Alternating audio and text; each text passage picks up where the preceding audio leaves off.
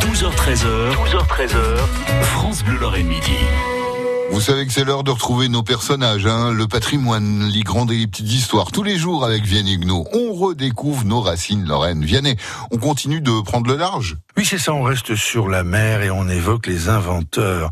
Alors, c'est sûr, hein, on en a parlé souvent, les Lorrains sont plutôt de bons inventeurs, l'automobile, le pédalier du vélo, en partie le téléphone et le cinéma. Mais sur les objets liés à la marine et à la mer, on nous voit un petit peu en retrait. On n'a pas inventé le bateau, je ne vous cache rien, ni la voile, ni le gouvernail, ni le moteur.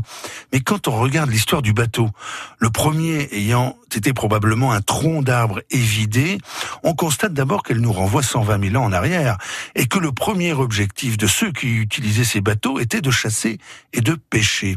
Et c'est là que la Lorraine entre en scène, en 1881, lorsque le Lorrain Charles-Édouard Fixari, natif de Liffol-le-Grand, invente le compresseur Fixari.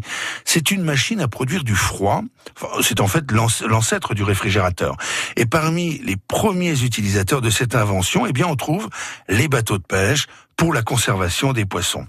Alors, il y a un autre Lorrain qui apparaît dans la longue et riche histoire de la mer et de la navigation, en termes d'invention, c'est le Meurthe-et-Mosellan, pardon, Jean Fusoris, qui est natif de Giromont. Et lui, il va participer non pas à l'invention, mais au perfectionnement de l'astrobal. Et il va être aussi actif dans la commercialisation de l'instrument. Alors c'est un instrument qui révolutionne la navigation, puisqu'il permet de mesurer la hauteur d'un astre et de fixer l'heure de son observation. Et c'est à ce moment-là de ma chronique que je vais opérer quelques contorsions pour vous parler de tango et de Lorraine. Un des peuples de cette planète les plus liés à l'univers de la mer, c'est le peuple argentin. Il y a d'ailleurs un proverbe qui dit ceci. Les Mexicains descendent des Aztèques, les Péruviens descendent des Incas, les Argentins descendent des bateaux.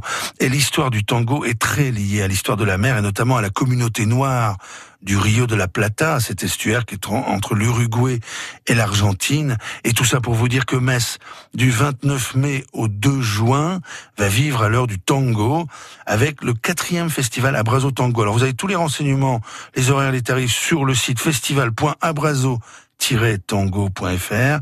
C'est un festival qui verra la participation de quelques sommités du tango argentin, dont le maestro Guillermo Fernandez. Je vous en reparlerai un peu la semaine prochaine, car au-delà de ce festival, il y a à Metz une communauté tango, on va dire les choses comme ça.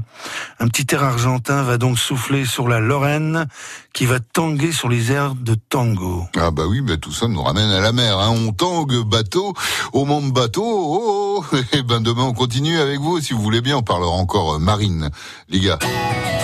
12h13h, 12h13h, France Bleu Lorraine Midi.